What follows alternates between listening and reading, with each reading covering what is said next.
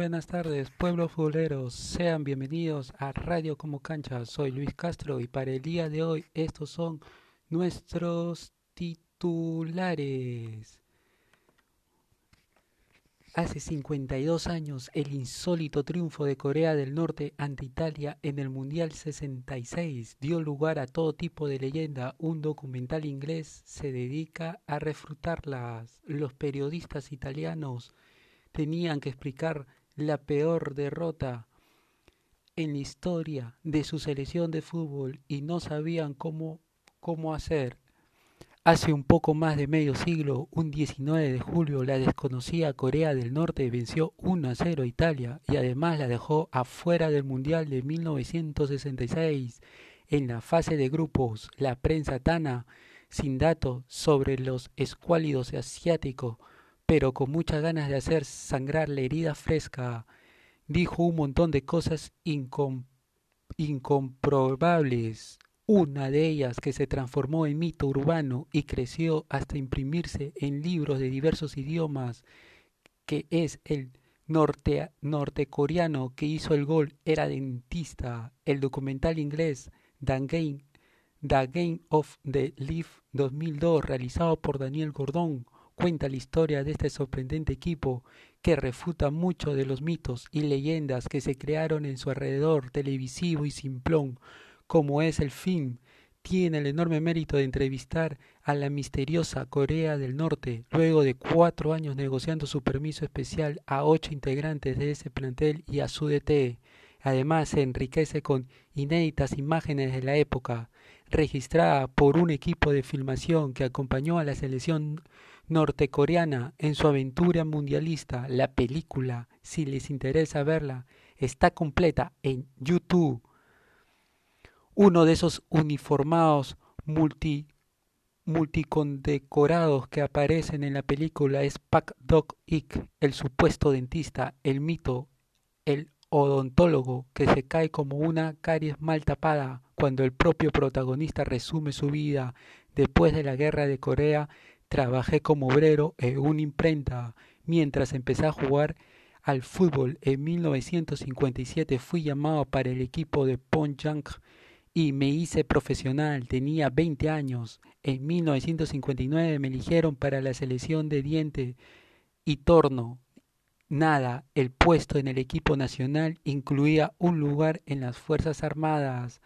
Por ese gol, Pak Dog-ik fue ascendido de cabo a sargento en el ejército norcoreano, pero después del Mundial dejó el escalafón militar y el fútbol, se dedicó a dar clases como profesor de gimnasia y recién unos cuantos años volvió a la selección como DT. Hoy es una de las grandes personalidades de Corea del Norte. En el documental admite que si lo para la policía de tránsito para hacerle una multa, lo más seguro es que lo dejen ir. Cuenta que en la recorrida por la capital su guía turística destacó cinco cosas de personas importantes, la de un político, un compositor y un cantante de ópera, un lingüística y la ex puntero derecho que eliminó a Italia. Pero la historia de ese equipo, la que relatan sus protagonistas y la que película difunde casi como involuntaria propaganda comunista, es la del triunfo colectivo sobre el éxito individual, la consecuencia de la Segunda Guerra Mundial de Guerra Fría, que se volvió caliente ahí y dividió, y dividió a un país que había logrado competir unidos en los Juegos Olímpicos de Londres 48 con, con la Guerra de Corea, esa donde murieron cuatro millones de personas y Dom Dapper consiguió su identidad. Son límites en los documentales, enmarca esa selección y el actual Corea del Norte. Esto, esto es el primer bloque del Mundial 1966 que Corea elimina a Italia y el gol fue por un odontólogo. Y nos vamos a una pausa y esto es en radio como cancha y venimos para el segundo bloque.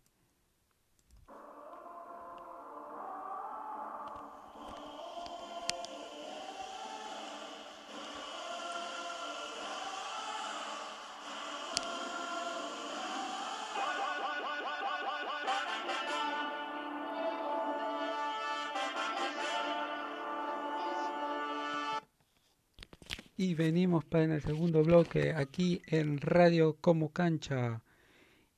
Es una anécdota. En India, en 1950, sin zapatos con orgullo. En 1950 la situación era muy diferente a la actual. Iba a disputarse en Brasil el primer mundial tras la Segunda Guerra Mundial. La tecnología empezaba a dar brotes de asombro. Rusia anunciaba que tenía una bomba atómica y otros hechos que hacían a la gente más precavida. Aquel año la selección peruana todavía no participaba en la clasificación, solo había jugado el Mundial de 1930 en calidad de invitado. Por ello, la FIFA no permitió a la India jugar tras Mundial pese a haber ganado sin jugar su clasificación ante el retiro de Birmania, Indonesia, Filipinas, con quien debía eliminarse en la serie asiática, dada su ausencia y las renuncias previas de Turquía y Austria, solo 13 selecciones disputaron aquella copa. La India estaba dispuesta a viajar a, a Brasil.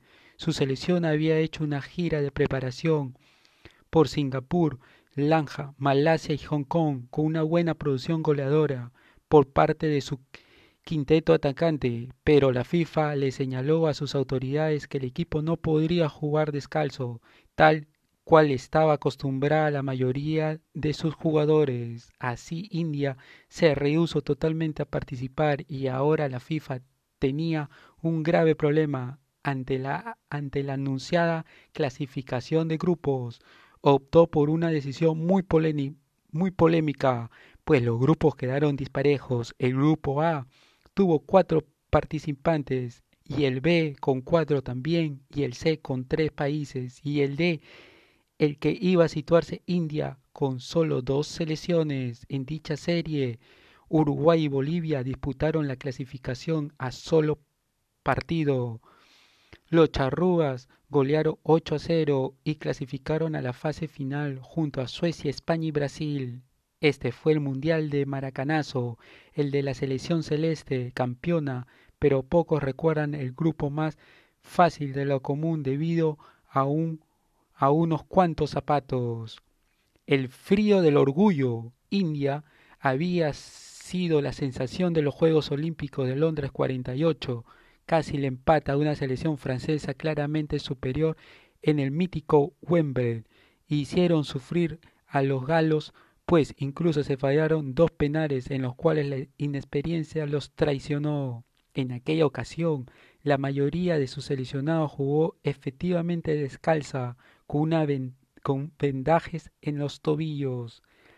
Aquella hazaña fue el primer eslabón de la época dorada del fútbol indio, aunque el paso a sus mayores logró implicaría algo de reinvención.